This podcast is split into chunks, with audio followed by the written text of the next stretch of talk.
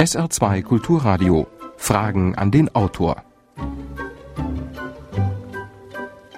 Am Mikrofon Jürgen Albers und unser Gesprächspartner ist heute Professor Joachim Bauer zu seinem Buch Lob der Schule.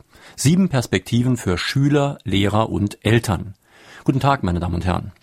Es gibt Lehrer-Hasser-Bücher. Es gibt endlose Klagen über Unterricht und Schule. Wie kann da jemand ein Loblied auf die Schule singen? Vor allem, wenn der Autor selbst meint, dass unser Bildungssystem oft Schulabgänger entlässt, die weder für eine weitere Ausbildung tauglich sind, noch aufs Leben vorbereitet. Wie muss eine Unterrichtssituation aussehen, die Lernen überhaupt erst ermöglicht? Helfen da Tests und Qualitätssicherung?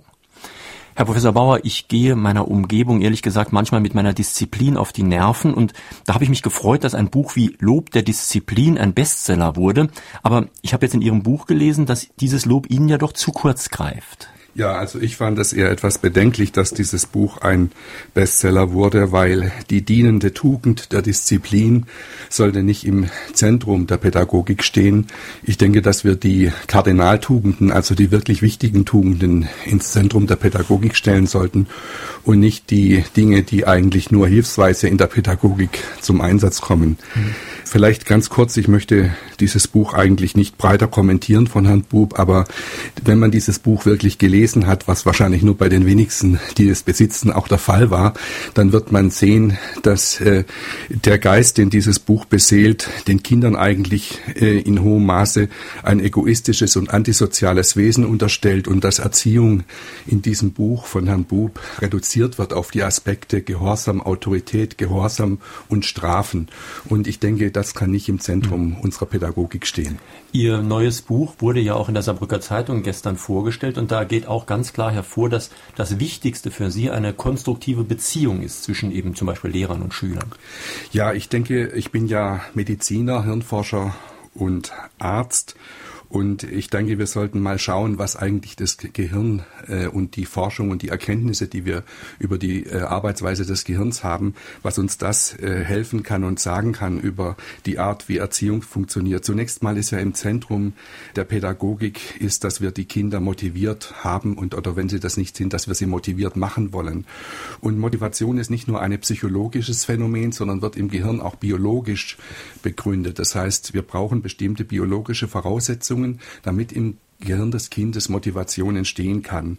Die Motivationssysteme des Gehirns, die wir heute sehr genau kennen, arbeiten nicht von alleine, sondern sie müssen stimuliert werden, sie müssen angeregt werden. Und eine der zentralen Botschaften der modernen Neurobiologie ist, dass die Motivationssysteme des Gehirns angeregt werden durch Interesse, durch Zuwendung, ähm, durch Sympathie, durch Anerkennung, die das Kind von uns als den Erwachsenen erhält. Das heißt, wenn das Kind diese äh, Zuwendung oder dieses Interesse nicht spürt, dann dann kann im Kind auch keine Motivation entstehen. Und da dieses Interesse natürlich nicht sozusagen äh, auf dem silbernen Tablett daherkommt, sondern im Rahmen von zwischenmenschlichen Beziehungen an das Kind herangetragen werden muss, braucht jedes Kind, wenn es motiviert sein soll, wenn es ein, im Bildungsprozess nach vorne kommen soll, braucht es verbindliche Beziehungen zu Erwachsenen, wo das Kind spürt, dieser Mensch hat Interesse an mir, der will, dass ich vorankomme, mhm. der ist leidenschaftlich an meinem Fortschritt interessiert. Das heißt also ganz praktisch, die Eltern Eltern müssen zum Beispiel sehr interessiert sein am Kind, aber auch an seiner schulischen Entwicklung.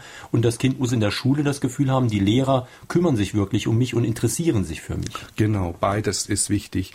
Wir neigen heute so ein bisschen dazu, die Probleme, die wir in der Schule sehen, ausschließlich der Schule zuzuschreiben. Tatsächlich ist es aber so, dass die Schule heute die Bühne ist für Probleme, die großenteils bereits außerhalb der Schule oder vor der Schulzeit entstanden sind. Das heißt, Kinder brauchen diese Förderung, dieses Interesse, diese Beachtung nicht nur in der Schule von den Lehrkräften, dort sollten sie sie auch haben, aber sie brauchen sie vor allem schon davor. In den wichtigen ersten Lebensjahren braucht jedes Kind das, das Gefühl und die Erfahrung, dass die Eltern in einem hohen Maße interessiert und äh, sind an dem, an dem Kind und dass sie äh, Zuwendung zeigen. Und äh, diese Faktoren außerhalb der Schule sind mindestens so wichtig wie das, was in der Schule passiert. Sie haben das eben ja schon angedeutet. Sie sind nicht nur Medizinprofessor, sind auch Psychotherapeut. Und fangen wir vielleicht mal ganz unten an, weil darüber in letzter Zeit auch in den Medien viel geredet wird. Stimmen denn in unseren Schulen wenigstens die gesundheitlichen Voraussetzungen?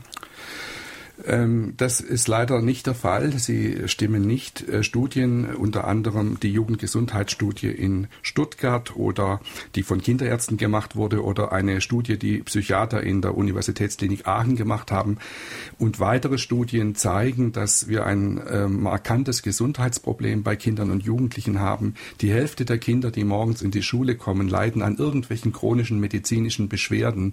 Und wenn man mal nach den wirklich harten psychiatrischen Störungen schaut, dann hat sich gezeigt, dass jedes siebte Kind eine behandlungsbedürftige seelische Gesundheitsstörung hat. Das heißt, die Kinder bringen eine ganze Menge an Problemen aus dem gesellschaftlichen Raum in die Schule mit und wir erwarten wie selbstverständlich, dass die Lehrkräfte mit dieser Situation irgendwie fertig werden.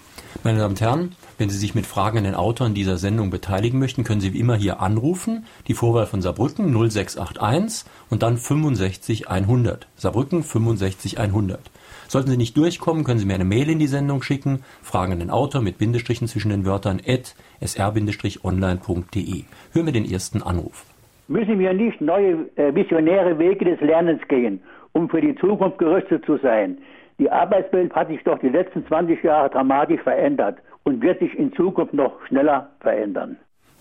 Ja, das ist äh, äh, völlig richtig, was der Hörer hier sagt. Wir brauchen natürlich in der Schule eine Weiterentwicklung, die Rücksicht nimmt auf die, auf den gesellschaftlichen Wandel. Allerdings sollten wir auch schauen, dass wir nicht jedes Jahr eine, ich, ich möchte es mal etwas salopp sagen, eine neue Sau durchs Dorf treiben. Also es muss auch in der Schule ein, eine gewisse Konstanz geben. Wir haben in den letzten Jahren etwas, sind etwas der Neigung erlegen, wirklich laufend irgendwelche neuen Neuerungen in die Schule reinzuschicken und die Lehrkräfte kamen zum Teil kaum äh, zur Ruhe, weil sie permanent sich mit neuen Anordnungen und Vorschriften auseinandersetzen mhm. mussten. Also beide beides ist richtig. Wir brauchen eine Schule, die äh, sich der Gesellschaft gegenüber öffnet, die zum Beispiel Projekte macht, die aus der Schule herausreichen in den gesellschaftlichen Raum hinein. Gleichzeitig müssen wir aber auch schauen, dass in der Schule eine gewisse Konstanz einkehren kann und dass das Lernen und Lehren dort auch in einer gewissen Konstanz stattfindet. Ein Hörer aus Illingen hat eine interessante E-Mail geschickt. Er meint, die Erinnerungen an die eigene Schulzeit erzeugen durchaus gemischte Gefühle. Wenn heute die Schulbildung als Problematik so ins öffentliche Bewusstsein gerückt wird, ist dann nicht zu befürchten, dass die Kur, die die Verantwortlichen entwickeln, letztlich schlimmer sein wird als die Krankheit. Also könnte diese starke Betonung des Schulischen vielleicht sogar noch schlimmer sein, als vorher ist. Ich weiß es nicht. Also ich äh, glaube, dass die Schule schon im, im, im, Leben eines Kindes was sehr Zentrales ist und dass man äh, die Bedeutung der Schule kaum unterschätzen kann. Und wir sollten schon die Schule als das zentrale äh, Erlebnis eines Kindes zwischen dem sechsten und dem 16. Äh, oder 18. Lebensjahr ansehen. Wir verbringen etwa 10.000, 12.000 Stunden in der Schule in unserer Jugend und äh, diese Zeit ist sicher sehr wichtig. Kommen wir vielleicht auf ein anderes Thema, was Eltern immer wieder beschäftigt, nämlich die Medien, die zunehmende Bedeutung von Medien wie Handy, SMS mhm. und Computerspiele und so weiter.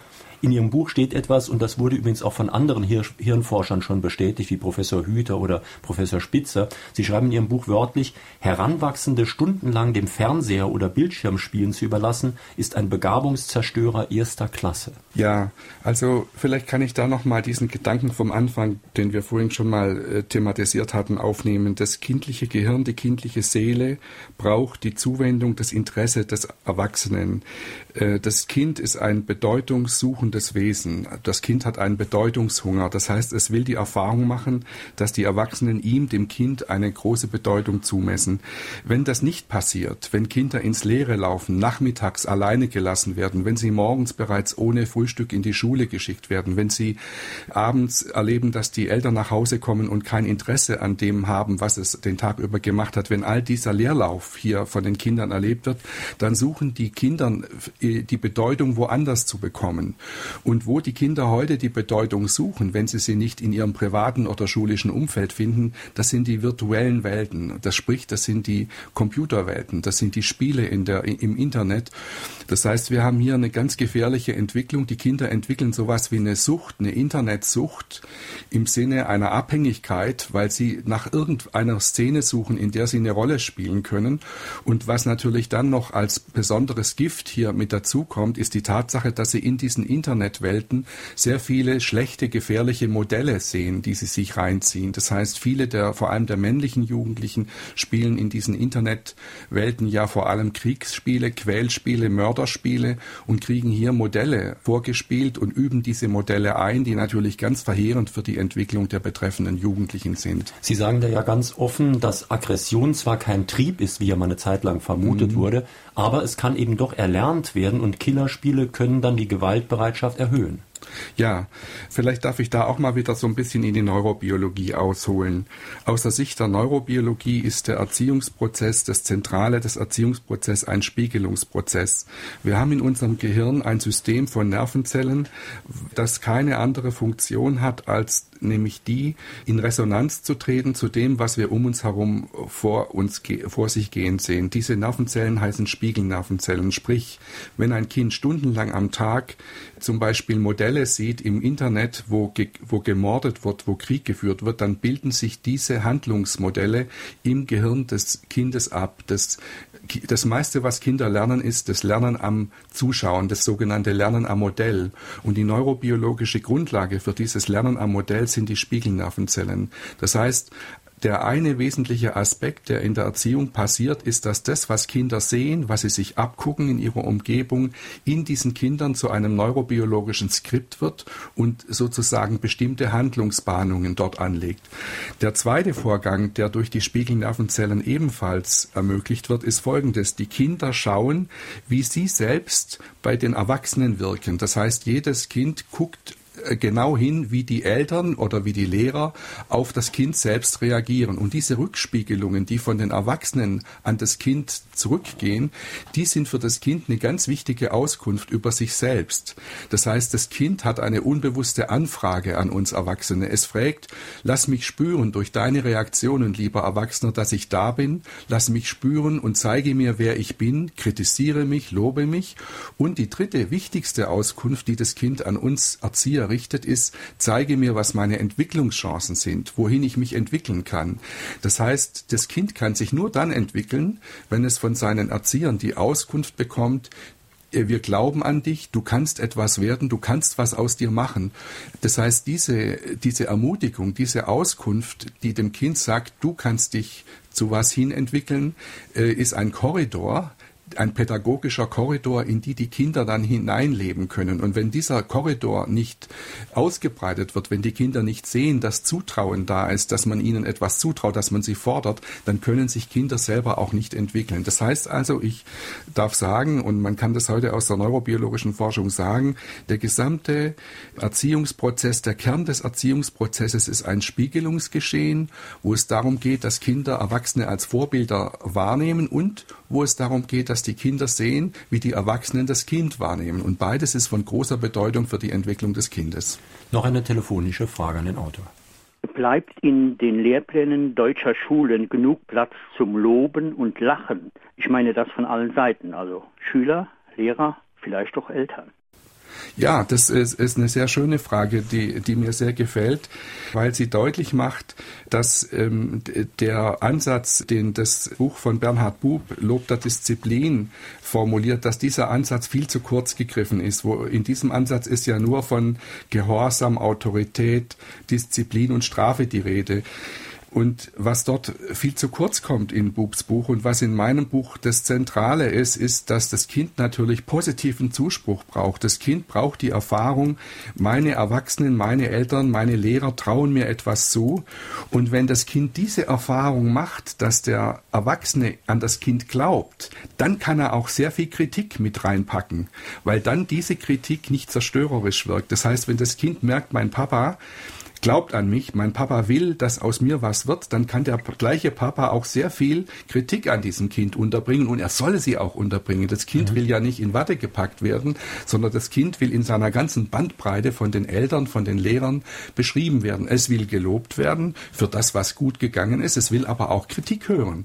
Aber das geht nur dann eben gut, wenn das Kind merkt, im Hintergrund steht hier ein Lehrer oder ein Elternteil, der voll an mich glaubt und der überzeugt ist, dass wenn ich mich anstrenge, dass dass dann auch aus mir was werden kann. Es wurden ja eben die Lehrpläne auch angesprochen und es gab hier auch schon Mails aus Neunkirchen und aus Lebach und so weiter, die alle die Lehrpläne ansprechen.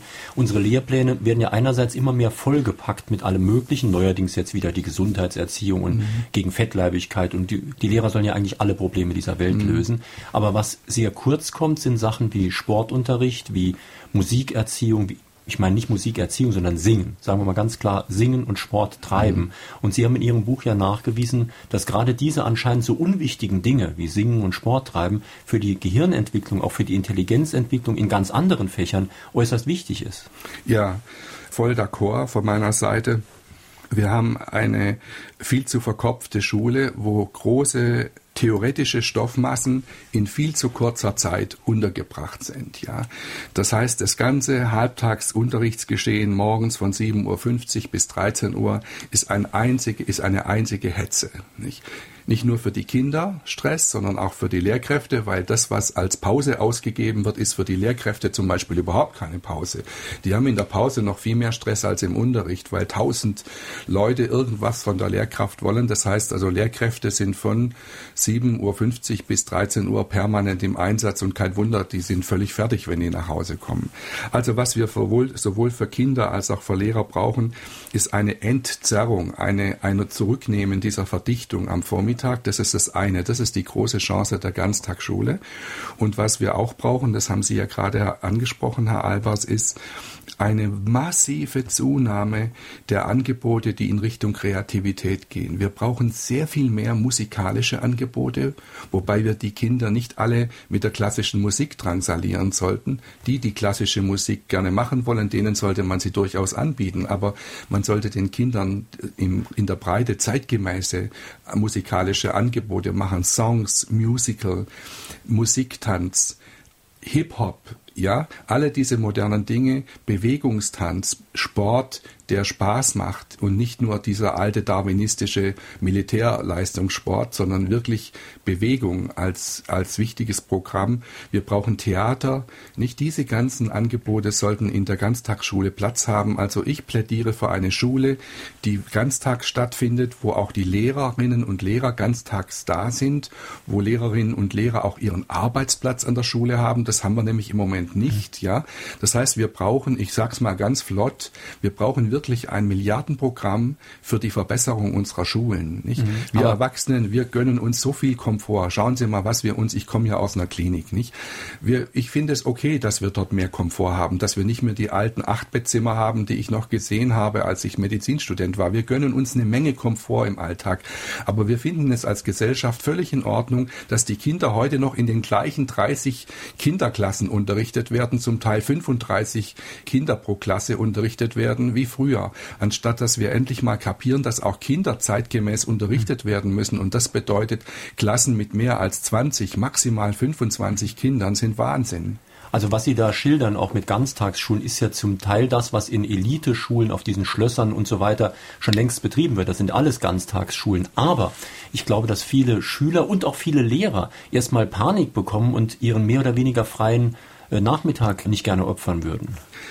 Ähm, ich glaube, dass ähm, die Lehrkräfte, ich bin ja jemand, der sehr an der Seite der Lehrkräfte steht, das zu kurz sehen, die das so sehen. Ich glaube, dass Lehrkräfte einen Anspruch darauf haben, dass sie, wenn sie dann um, sagen wir mal, fünf Uhr, halb sechs Uhr aus der Schule gehen, dann auch wirklich die Schule hinter sich lassen können, dass sie ihr Privatleben haben, dass sie am Wochenende ihr Privatleben haben. Was wir momentan ja haben, ist, dass Lehrkräfte fast rund um die Uhr im Einsatz sind.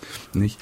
Also ich bin für eine Professionalisierung, für eine weitere Professionalisierung des Lehrerinnen und Lehrerberufs in dem Sinne, dass die Lehrkräfte ganztags in der Schule sind und dass sie dann, wenn sie die Schule verlassen, auch wirklich frei haben. Noch ein Anruf, bitte. Die Lehrer im Saarland bekommen immer mehr erzieherische, soziale und kulturelle Aufträge aufgebürdet. Gleichzeitig beschneidet die Landesregierung die Möglichkeiten für Arbeitsgemeinschaften und kürzt die Stundendeputate für wichtige Aktivitäten und Angebote der Schulen. Wie passt das zusammen?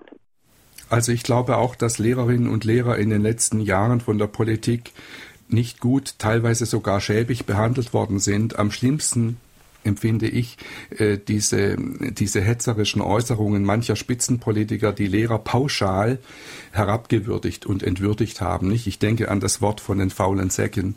Eine ganz schlimme Äußerung, die niemals hätte fallen dürfen, weil sie die Mehrheit der fleißigen Lehrer, die sich wirklich aufopfern in der Schule, in schlimmster Weise diskriminiert hat und die Lehrerinnen und Lehrer in der Bevölkerung quasi zum Abschuss freigegeben hat. Mir ist unklar, wie einige Politiker glauben, den Bildungsprozess voranzubringen, wenn wir diejenigen, das Ansehen derjenigen beschädigen, die diesen Bildungsprozess ja leisten müssen, nämlich den, das Ansehen der Lehrerinnen und Lehrer.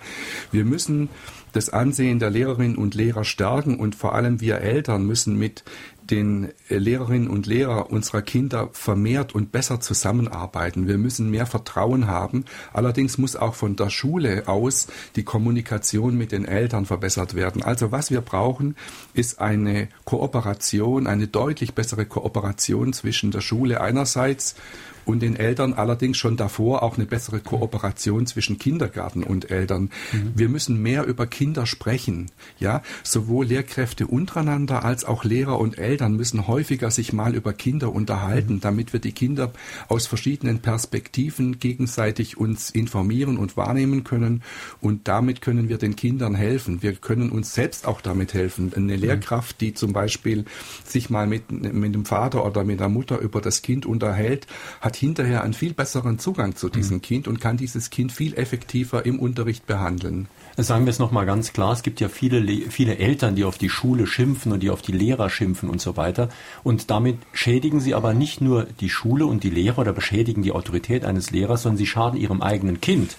Denn wenn das Kind keine Achtung vor dem Lehrer hat, der es unterrichtet, wird das Kind nicht gut lernen. So ist es. Aus der Sicht des Gehirns lernt das Kind für die Personen, die ihm dafür Anerkennung geben. Das sind die Eltern und die Lehrkräfte. Wenn das Kind merkt, ich bekomme diese Anerkennung nicht, man legt gar keinen Wert darauf, dass ich lerne, dann ist die Motivation raus. Das heißt, es ist ganz wichtig, dass das Ansehen sowohl der Lehrkräfte als auch der Eltern beim Kind intakt bleibt, dass das nicht beschädigt wird. Deswegen ist es zum Beispiel so zerstörerisch für manche Kinder in der Scheidungssituation, wenn Eltern sich scheiden lassen, nicht? Und dann der eine Elternteil über den anderen Elternteil schlecht spricht. Das ist für ein Kind ganz fürchterlich ja, weil das Kind liebt beide und möchte für beide Elternteile sozusagen sein Bestes tun. Und das Gleiche gilt auch in der Schule, nicht? Das Kind lernt im Grunde auf die Anerkennung der Lehrkraft hin. Und deswegen muss die, das Ansehen der Lehrkraft intakt sein, sonst kann das Kind nicht die Motivation in sich aufbauen, für dieses Fach etwas zu tun. Also Eltern und Lehrer sollten aufhören, Krieg gegeneinander zu führen. Eine Hörerin aus Saarbrücken schreibt, ich komme aus Amerika und bin mit einem Deutschen verheiratet. Unsere Kinder besuchen die Grundschule und ich bin besorgt, wie viel Druck auf so kleine Menschen ausgeübt wird. Ich spüre auch von den Lehrern, dass sie viel Druck vom Bildungsministerium bekommen. Wie kann dieser Druck schnell und effektiv reduziert werden? Ja, hier wird im Grunde indirekt natürlich die Frage des geteilten Schulsystems angesprochen. Ich will jetzt heute hier nicht Stellung nehmen zu der Frage, ob das dreigliedrige Schulsystem oder die Gesamtschule das bessere ist, aber eine Kritik müssen wir ernst nehmen ähm, nämlich eben die Tatsache, dass äh, im Grunde in der ganzen Grundschule inzwischen eine neurotische, eine nervlich belastete Situation eingetreten ist, die dadurch bedingt ist, dass sowohl die Kinder als auch die Eltern Angst haben, mein Kind bekommt die Versetzungsempfehlung ins Gymnasium oder in die Realschule nicht. Und wir sollten wirklich dafür sorgen, dass wir nicht eine Schule, nämlich die Hauptschule, haben, die als Stigma erlebt wird, als Ausgrenzung. Das darf nicht sein. Wir müssen überlegen, wie wir diesen Zustand Zustand beenden können. Wie wir ihn beenden, da müssen wir noch nachdenken, wie wir das optimal machen.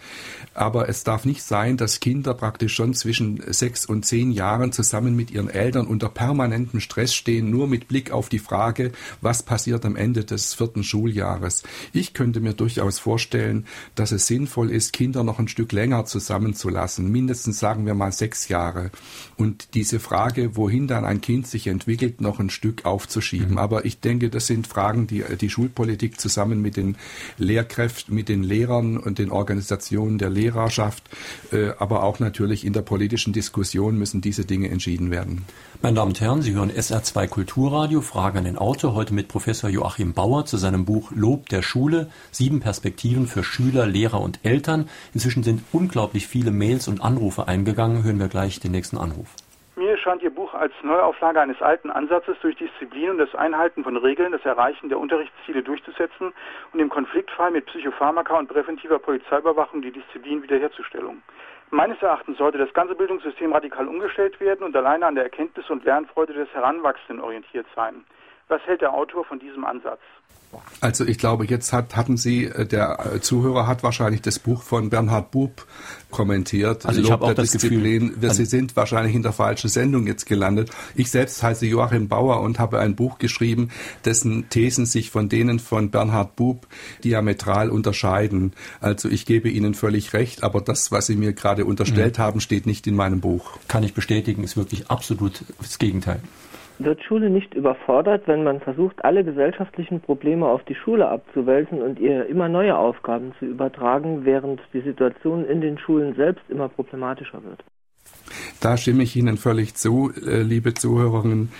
Es ist eine gesellschaftliche Entwicklung, die wir wahrscheinlich eine Zeit lang gar nicht mehr rückgängig machen können, dass Erziehungsaufgaben von der Gesellschaft, von den Familien zunehmend auf die Schulen übertragen, also delegiert wurden und äh, dass die Schulen sich heute damit konfrontiert sehen, Erziehungsaufgaben mit zu übernehmen. Und ich gebe Ihnen auch recht, wenn Sie äh, vielleicht äh, damit auch sagen wollten, dass Lehrkräfte zu wenig dafür ausgebildet sind, diese zusätzlichen ins Erzieherische reingehenden Aufgaben zu übernehmen.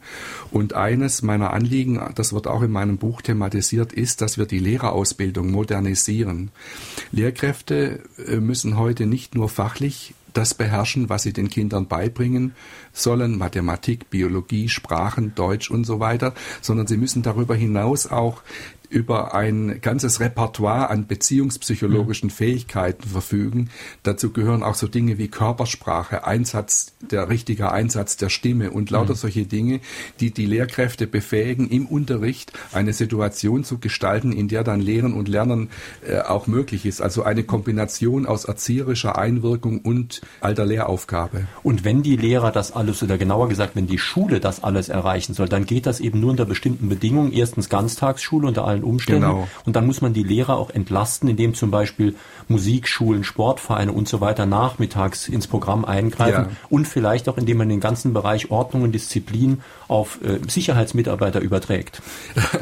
Also auf jeden Fall bin ich dafür, dass wir die Jugendmusikschulen, die wir in vielen Städten haben, dass die viel enger mit den normalen Schulen in Kontakt, in Berührung kommen und möglicherweise auch Angebote in die Schulen hineintragen. Ich bin dafür, dass die Sportvereine Angebote in die Schulen hineintragen, dass die Tanzschulen sich mal überlegen, haben wir nicht ein flottes Programm, wo wir, was weiß ich, Salsa oder Hip-Hop mit den Kindern machen können oder mit den Mädels bestimmte Formationstänze. Also, dass alle, die sozusagen bislang außerhalb der Schule für Jugendliche ihre Angebote parat haben, sich mal stärker überlegen, können wir nicht auf Schulen zugehen und mit denen zusammen was machen. Und der Hausmeister mindestens muss auch für bestimmte Ordnung sorgen. Ja, also die Frage, dass Kinder Regeln einhalten müssen und, und dass sie äh, auch innerlich bejahend verinnerlichen können, dass Regeleinhaltung was Wichtiges für die Gemeinschaft ist, die, an der müssen alle mitwirken. Äh, ich äh, ermutige Lehrkräfte, dass sie mit Kindern viel über Werte reden. Über Lehrkräfte müssen auch selber zu den Werten stehen, die sie vertreten. Wir brauchen mutige Lehrkräfte, die, die sich den Kindern stellen und die keine Scheu haben, das, was sie für richtig halten, auch zu sagen. Das sollten aber auch Eltern tun. Wir haben gerade in der Elternschaft viel zu wenig den Mut und die Bereitschaft, dem Kind in Liebe klar zu sagen, in Liebe aber klar zu sagen, wo es langgehen muss, welche Regeln zu beachten sind und an welche Regeln man sich halten muss. Also ich denke, alle müssen daran mitwirken, dass das Kind lernt, sich an Regeln zu halten und die Disziplin einzuhalten, die ein Kind natürlich auch einhalten muss. Aber das darf nicht im Zentrum der Erziehung stehen, sondern das ist sozusagen die Ergänzung. Es ist eine dienende Tugend. Ich habe die Frage, wie man eigentlich Lehrer besser aussuchen kann, weil ich der Meinung bin, dass Lehrer Menschen sind, die nichts Richtiges können. Deshalb wählen sie ja auch den Lehrerberuf, weil man da Pädagogik studiert und so ein bisschen von den anderen Dingen, also zumindest bei den Grundschullehrern. Und man muss sich auch nicht so tiefgehend mit den einzelnen Themen beschäftigen. Und die Allgemeinbildung ist aber oft ganz schwach, weil Menschen in unserem Alter schon eine schwache Allgemeinbildung von der Schule mitbekommen haben. Und ich kann nicht sehen, dass die Uni dafür was tut oder dass in der Lehrerausbildung was dafür getan wird. Zumal Lehrer sich auch gar nicht so besonders für Kinder interessieren in der Regel. Also ich nehme jetzt mal an, äh, dass die Zuhörerin wahrscheinlich mit einem oder vielleicht auch mit zwei, drei Lehrkräften äh, eine negative Erfahrung gemacht hat. Ich warne davor, solche Einzelerfahrungen, die wir natürlich auch mit Lehrern machen, auch Lehrer sind Menschen und da gibt es natürlich auch schwarze Schafe drunter. Ich warne davor, solche Einzelerfahrungen zu generalisieren. Schauen Sie, wir machen das ja mit anderen Berufen auch nicht. Sie sind sicher schon dem einen oder anderen unfähigen Arzt begegnet, aber ich glaube, Sie würden nicht hergehen und würden sagen, dass die deutsche Ärzteschaft insgesamt lauter Nichtskönner sind. Oder Sie sind sicher schon dem einen oder anderen Polizeibeamten begegnet, von dem Sie keinen sehr guten Eindruck hatten. Und ich glaube, wir sollten uns hüten, einen Beruf wie die Polizeibeamten äh, generell, generell zu pauschalisieren, zu entwerten.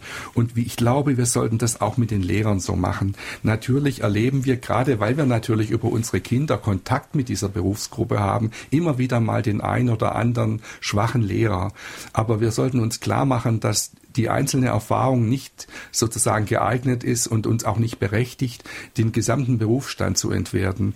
Ich gebe Ihnen nur insofern recht, wir müssen die Lehrerausbildung modernisieren. Ich mache sehr viel Arbeit an Schulen und mit, äh, auch mit Eltern und auch mit Lehrern. Mein Eindruck ist, dass die Lehrerinnen und Lehrer heute fachlich überwiegend gut ausgebildet sind, dass sie aber Defizite haben, wenn es eben um Beziehungspsychologie geht, um die Art des Auftretens geht. Nicht?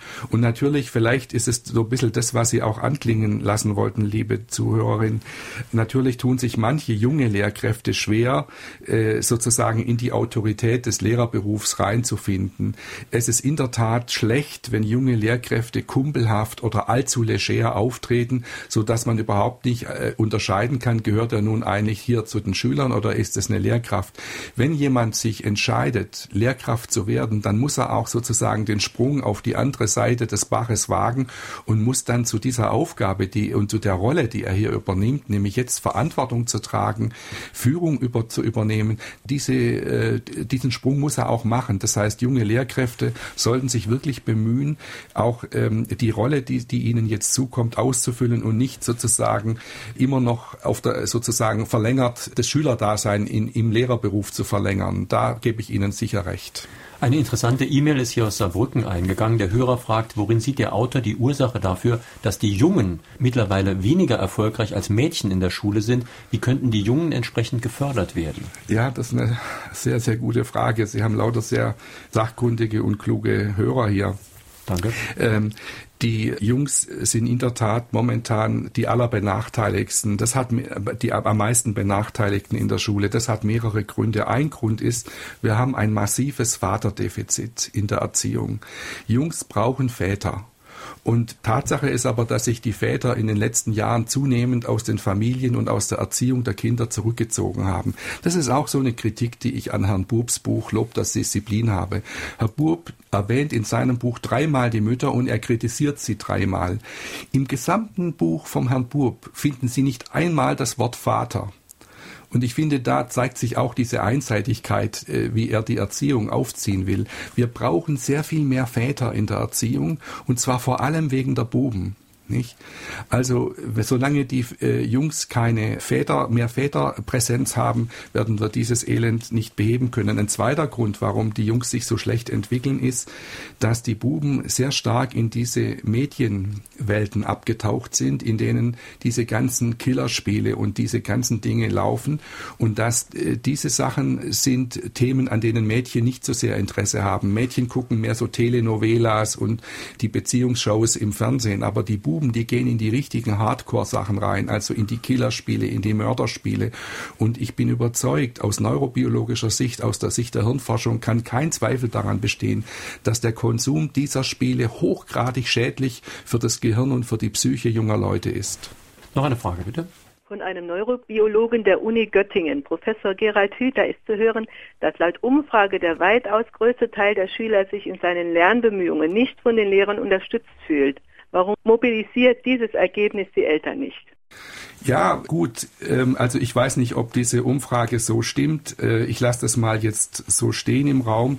Aber was heißt jetzt Mobilisieren der Eltern? Äh, schauen Sie, nützen wir den Kindern, wenn wir einen Krieg an der Schule machen zwischen Eltern und Lehrern? Das ist doch genau der Punkt, wo wir rauskommen müssen. Das sind die alten, sich im Kreis drehenden Geschichten, die wir an der Schule seit Jahrzehnten haben, dass Eltern und Lehrer sich gegenseitig vorwerfen äh, und zum Schuldigen machen, warum unsere Kinder sich nicht entwickeln. Also das ist doch selber ein Teil des Problems, nicht, dass wir äh, das, was als Lösung gedacht ist, dass die Eltern meinen, wir müssen mal den Lehrern kräftig auf die Mütze hauen. Das ist nicht die Lösung, sondern das ist ein Teil des Problems. Natürlich gibt es schwache Lehrer und man muss immer wieder im Gespräch mit der Lehrerschaft dann auch mal Schwächen ansprechen. Aber es gibt auch, und das würden Sie Sie mir, glaube ich, nicht bestreiten, es gibt auch sehr viele schwache Eltern.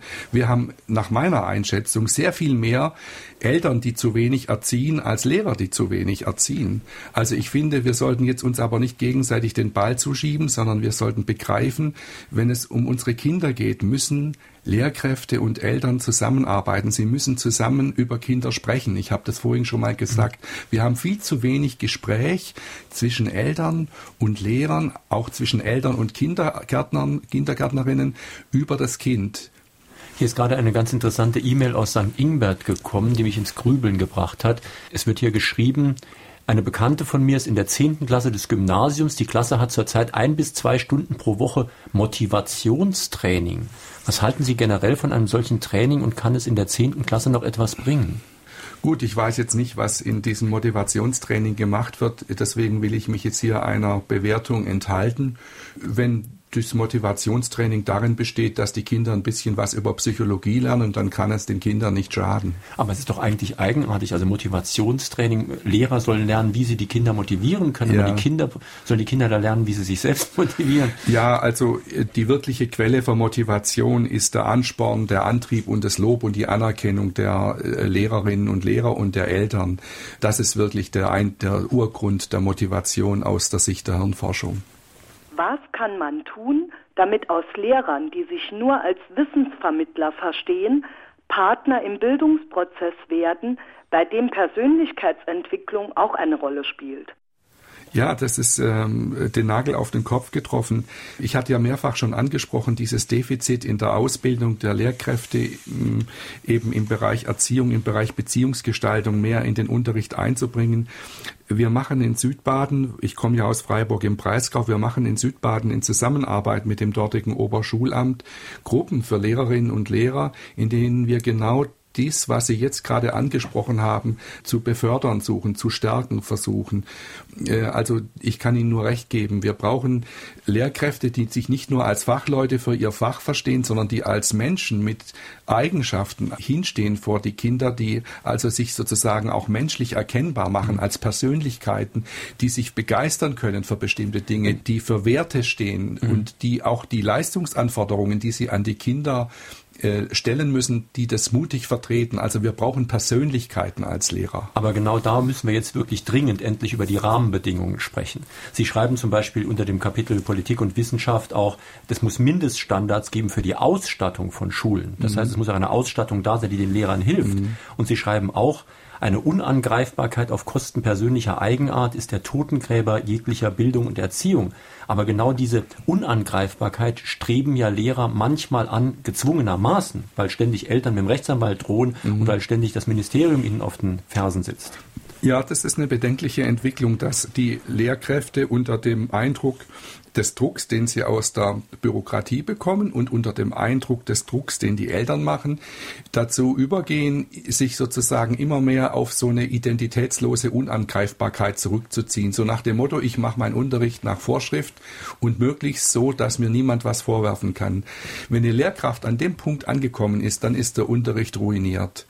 Nicht? Also, weil die Kinder wollen keine perfekten, unangreifbaren Lehrkraftmaschinen haben, sondern die Kinder wollen Menschen erleben im Unterricht, die für was stehen, die Leidenschaft einbringen, ja, die natürlich ihre Rolle als Lehrkräfte wahren. Als eine Lehrkraft darf nicht äh, ihre Fasson verlieren, aber sie darf im Rahmen ihrer Rolle als Lehrkraft zeigen, was hier los ist. Sie darf für ihre Ziele einstehen, sie darf Leidenschaft zeigen. Sie darf das Fehler wollen, machen. Sie darf auch Fehler machen, nicht? Und das gilt übrigens, das ist übrigens eine Botschaft auch für uns Eltern. Wir sollten, viele Eltern haben Angst, sie machen irgendwas nicht perfekt oder falsch und geben dem Kind immer nach. Es werden alle Konsumwünsche erfüllt zum Teil. Ist auch nicht nur Lehrkräfte, auch Eltern müssen als Persönlichkeiten auftreten. Sie sollen für das, was sie als Eltern für richtig halten, dem Kind gegenüber auch vertreten und argumentieren. Also wir brauchen Erziehung äh, auf beiden Seiten, in der Schule und außerhalb der Schule. Auf SR2 Kulturradio noch eine Frage an den Autor. Auch für Lehrerinnen und Lehrer gilt ja, dass ihre Arbeit Motivation braucht, zum Beispiel aus zwischenmenschlichen Beziehungen. Oft stehen sie aber, oder eigentlich überwiegend stehen sie ja allein vor ihren Klassen.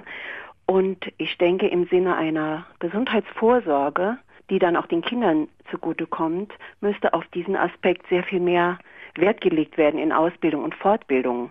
Also dass nicht nur in Fachrichtungen Umgang mit Computer und so weiter Fortbildungen gemacht werden, angeboten werden, sondern auch zum Beispiel Balint-Gruppen, Supervision und so weiter. Wie steht der Autor dazu? Äh, Sie haben hundertprozentig recht. Lehrer sind viel zu sehr Einzelkämpfer.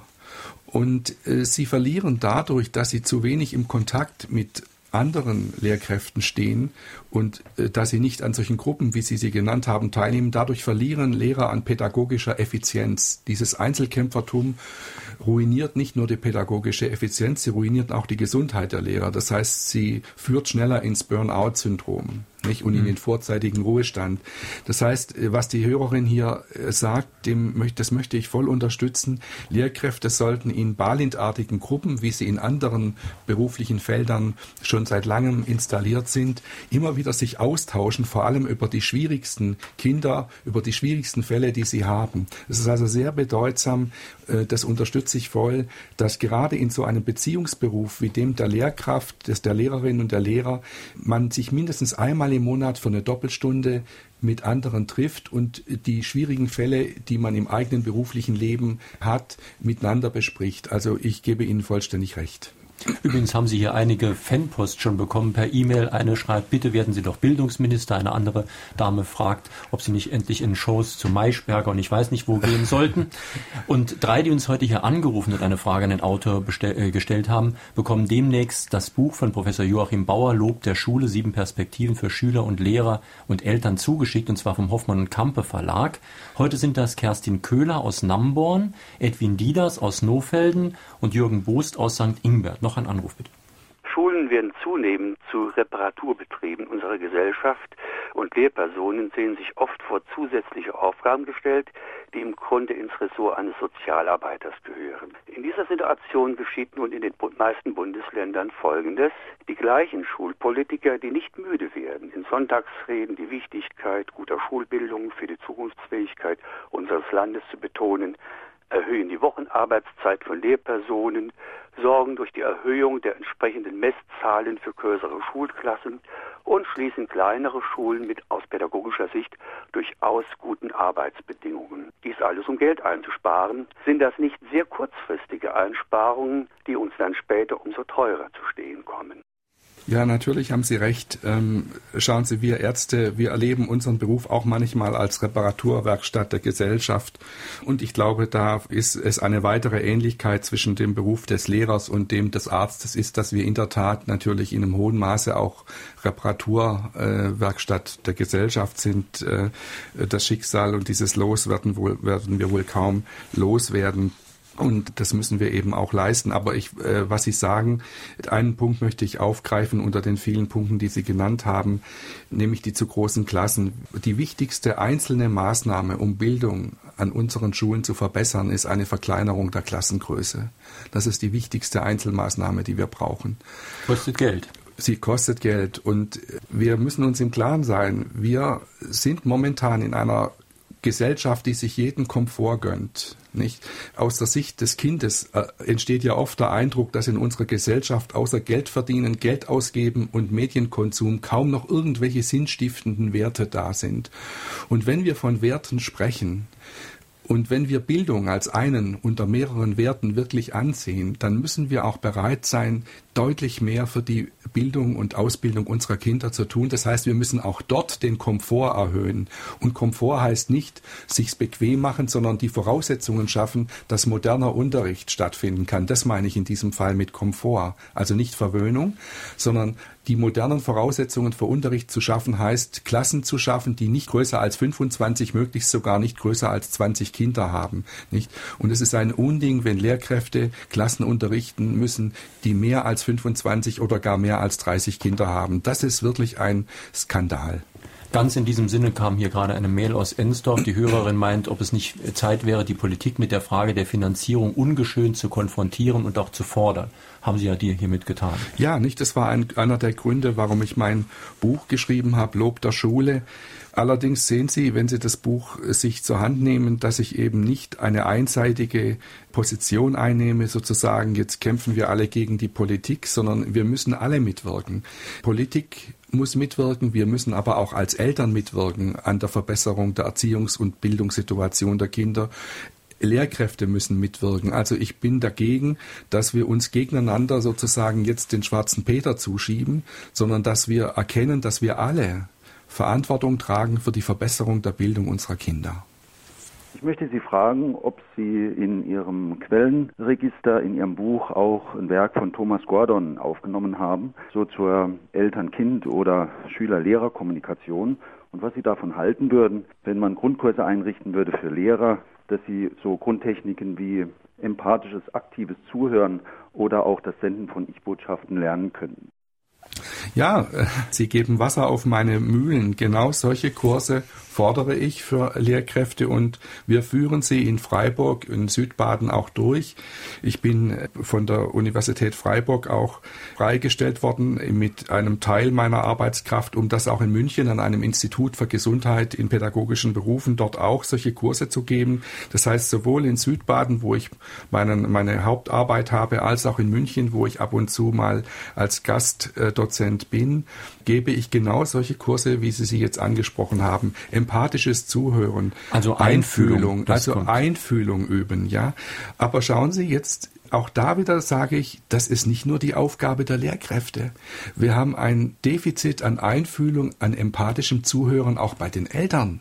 Ja, und äh, wir müssen immer gucken, nicht, dass wir die Kinder haben auf sowohl in der Schule als auch außerhalb der Schule ein Defizit an Verstehen der Zuwendung, an der Erfahrung, Einfühlung zu erleben. Sie also haben allerdings, in, an, sie haben auch ein Defizit an Führung, nicht? Der Herr Bub in seinem Buch Lob der Disziplin, der sieht nur das Defizit an Führung. Aber der Kern der Sache ist, dass wir ein Defizit an Zuwendung haben, an mhm. Einfühlung und dass das Kind beides braucht. Wir müssen das Defizit an Einfühlung, das Defizit an Zuwendung Zuwendung aufheben, wir müssen hier den Kindern mehr bieten und wir können dann auch sagen, gut, jetzt brauchen wir, müssen wir auch mehr Führung, also mehr Einforderung von Disziplin und Leistung. Aber wir können nicht mehr Disziplin und Leistung einfordern, wenn wir den Kindern keine Zuwendung geben. Das macht keinen Sinn. Lassen Sie das mit der Einfühlung noch ein bisschen konkretisieren. Das heißt ja wirklich, ich fühle mich ein in die Rolle des anderen, also versuche zu verstehen, mhm. wie es dem geht, was der gerade ja. denkt und fühlt. Und das muss natürlich der Lehrer machen, dass er sich fragt, dieser Störenfried da in der letzten Reihe, warum mhm. macht er das, was ist mit dem los? Mhm. Aber aber das muss natürlich auch der Vater oder die Mutter machen, die denkt, ja, der Lehrer hat meinem Kind so eine schlechte Note gegeben oder der verhält sich sehr seltsam. Warum tut er das? Was ist mit mhm. ihm los? Was sind seine Arbeitsbedingungen? Ja, ja, zur Einfühlung gehört natürlich, sich für die Kontexte, für die Zusammenhänge in jeder Situation zu interessieren. Unser Gehirn, ich bin ja Neurobiologe, wollen wir das mal hier nicht vergessen, hat ja dieses Spezialsystem der Spiegelnervenzellen und dieses System, das wir alle in uns tragen, ermöglicht es uns, ohne große Anstrengung die Einfühlung zu bedienen. Spiegelnervenzellen, ich habe ja ein Buch über Spiegelnervenzellen geschrieben. Äh, dieses Buch äh, trägt den Titel Warum ich fühle, was du fühlst. Nicht? Da kommt schon im Titel raus, was diese Spiegelnervenzellen machen. Sie ermöglichen es uns nämlich intuitiv, wenn wir uns interessieren, wenn wir gut zuhören, intuitiv zu verstehen, was geht jetzt eigentlich in der Seele, im Inneren eines anderen Menschen vor sich. Das heißt, wir sollten uns, wie, wie der Zuhörer das ja sehr schön schön gesagt hat, sowohl als Lehrkräfte, aber eben auch als Eltern viel mehr dafür interessieren, wie sieht eigentlich die Welt aus der Sicht des Kindes aus. Kinder mit ADHS gleich Hyperaktivitätssyndrom haben eine andere Motivations- und Arbeitssituation in der Schule als gesunde Kinder. Welche Meinung haben Sie zu der umstrittenen Ritalin-Therapie bei ADHS? Ich bin kein ADHS-Experte. Ich äh, kenne aber äh, die Studienlage insoweit, als äh, einwandfrei von Kinderärzten in Studien gezeigt wurde, vor allem in den USA, dass der frühe intensive Konsum von Fernsehen in den ersten drei, vier Lebensjahren das Risiko erhöht, später an ADHS zu erkranken. Das heißt, wenn Kinder sehr viele Stimuli, vor allem wechselnde Stimuli bekommen, sich immer wieder auf neue Situationen einstellen müssen. Und das Fernsehen ist so eine Präsentationskultur, wo, wo der Fokus der Aufmerksamkeit laufend wechseln muss. Äh, wenn also Kinder unruhige Umwelten um sich herum haben, wo sie laufend den Aufmerksamkeitsfokus äh, wechseln müssen, dann passt sich das Kind mit seinem Gehirn an diese Situation an. Und das ist offenbar mit ein Risikofaktor für das Entstehen von HDHS, ADHS. Was ich unbedingt, äh, wenn die Hörerin das schon angesprochen hat, hier raten möchte, ist, dass man Kinder nicht nur mit Medikamenten versorgt, was wir ja momentan zunehmend erleben, ist ja, dass die Kinder nur das Medikament bekommen und dass überhaupt keine nicht medikamentöse Therapie gemacht wird. Ich glaube, dass bei ADHS-Kindern der Fokus, der, der Schwerpunkt auf der nicht medikamentösen Therapie liegen sollte. Wir äh, sollten durchaus äh, kritisch sein gegenüber der Ritalin-Therapie. Das heißt, wir sollten wirklich besser prüfen, ob ein Kind Ritalin wirklich mhm. braucht. Das wird zum Teil zu wenig geprüft und ich darf an diesem an dieser Stelle noch einen Zusatz machen. Die Leute, die heute kritisch gegenüber Ritalin sind, denen wird sehr leicht unterstellt, sie seien Scientology-Anhänger. Ich möchte an dieser Stelle klar sagen, ich bin niemals ein Sympathisant oder Anhänger von Scientology gewesen. Ich bin's nicht, ich war's nie. Ich bin aber trotzdem kritisch gegenüber Ritalin. Und äh, das möchte ich nur mal klar machen, weil heute in Deutschland sehr viele, die kritisch gegenüber Ritalin sind, denen wird unterstellt, sie seien Mitglieder irgendeiner Sekte. Das ist so eine Propaganda der Ritalin-Industrie. Industrie. Und ich möchte an dieser Stelle klar machen, mhm. dass jemand wie ich, der in keiner Sekte ist, sondern der christlich orientiert ist und auf ganz normalem, auf einem ganz normalen, gesunden Boden steht, trotzdem gegenüber der einseitigen Behandlung von ADHS-Kindern mit Medikamenten kritisch äh, sein kann. Wir sollten diese Kinder also, wo es nötig ist, sicher mit den Medikamenten behandeln, aber wir sollten vor allem schauen, dass sie die nicht medikamentöse Behandlung bekommen, die sie brauchen. Und ähm, viel wichtiger als irgendwelche Medikamente wäre ja eine Vorbeugung und eine echte Vorbeugung im Sinne, dass man Konzentrationsfähigkeit schult, besteht ja eben darin, eine reizarme Umgebung auch mal zu schaffen. Und da kann natürlich jeder Vater helfen, der sein Kind auf den Schoß nimmt und mit ihm mal eine Stunde lang in einem genau, Bilderbuch blättert. Genau. Oder jemand, der mit jemandem ja. singt oder mit jemandem genau. eine Stunde durch den Wald läuft. Ja, genau. Die wichtigste, die wichtigste Erziehungs-, das wichtigste Bildungsprogramm für das Kind in der Zeit vor der Schule, also in den ersten Lebensjahren, das wichtigste Bildungsprogramm Bildungsprogramm ist das Spiel. Und zwar nicht das Spiel am Bildschirm, sondern das direkte Spiel zwischen Personen, zwischen den Betreuungspersonen und dem Kind. Und im Spiel muss das Kind lernen, bei einer Sache zu bleiben. Das heißt, sich zu konzentrieren. Und da müssen die Erzieher, die Eltern oder die Erzieherinnen im Kindergarten dem Kind helfen, sozusagen Aufmerksamkeit zu fokussieren. Dabei braucht das Kind Anleitung. Und diese Anleitung haben heute zu wenig Kinder. Mhm. Ein ganz interessantes Zitat in Ihrem Buch äh, von Hartmut von Hentig habe ich mir hier rausgeschrieben. Und das ist auch eine ganz gute Zusammenfassung auch für vieles andere. Hartmut von Hentig schreibt da, es ist für Kinder, aber wirklich nicht nur für Kinder, sehr wichtig, die nützliche Erfahrung nützlich zu sein. Ja. Das ist für das kindliche Gehirn das Allerwichtigste. Äh, die Motivationssysteme des kindlichen Gehirns sind Systeme, die danach suchen, Bedeutung zu erhalten von außen, also für andere bedeutsam wichtig zu sein. Und der große Pädagoge Hartmut von Hentig hat, ohne dass er wusste, dass er damit auch eine neurobiologische Weisheit ausspricht mit seinem Satz, dass es wichtig ist für Kinder, die Erfahrung zu machen, nützlich zu sein, den Nagel auf den Kopf getroffen. Meine Damen und Herren, in Fragen an den Autor hier auf SR2 Kulturradio war das heute Morgen Professor Joachim Bauer zu seinem Buch Lob der Schule, sieben Perspektiven für Schüler, Lehrer und Eltern. Dieses Buch ist bei Hoffmann und Kampe erschienen und kostet 12,95 Euro. Hier auf SR2 Kulturradio folgt jetzt gleich das SR2 Konzert. Am nächsten Sonntag in Fragen den Autor ein österreichischer Autor, er heißt Christian Felber, hat ein Buch geschrieben, 50 Vorschläge für eine gerechtere Welt Klingt ja gut, ist aber höchst umstritten, was denn gerecht ist und wie Gerechtigkeit erreicht werden kann. Sollten zum Beispiel mündige Bürger sich vielleicht stärker in Parteien organisieren oder eher in Organisationen wie Greenpeace oder Attac. Das am kommenden Sonntag 50 Vorschläge für eine gerechtere Welt. Jetzt noch ein Hinweis, der gerade heute wieder wichtig ist, weil viele Mails kamen, die in der Sendung sehr interessiert waren. Sie können sich diese Sendung ab morgen aus dem Internet herunterladen, kopieren und damit machen, was immer Sie wollen. Und es gibt noch ein besonderes Schmankerl. In dieser Woche stelle ich auch noch einen Klassiker ins Internet und zwar als Vorbereitung unserer Beatles-Sendung am nächsten Samstag Klaus Fuhrmann zu den Beatles und seinen Erinnerungen daran. Schönen Tag wünscht Jürgen Albers.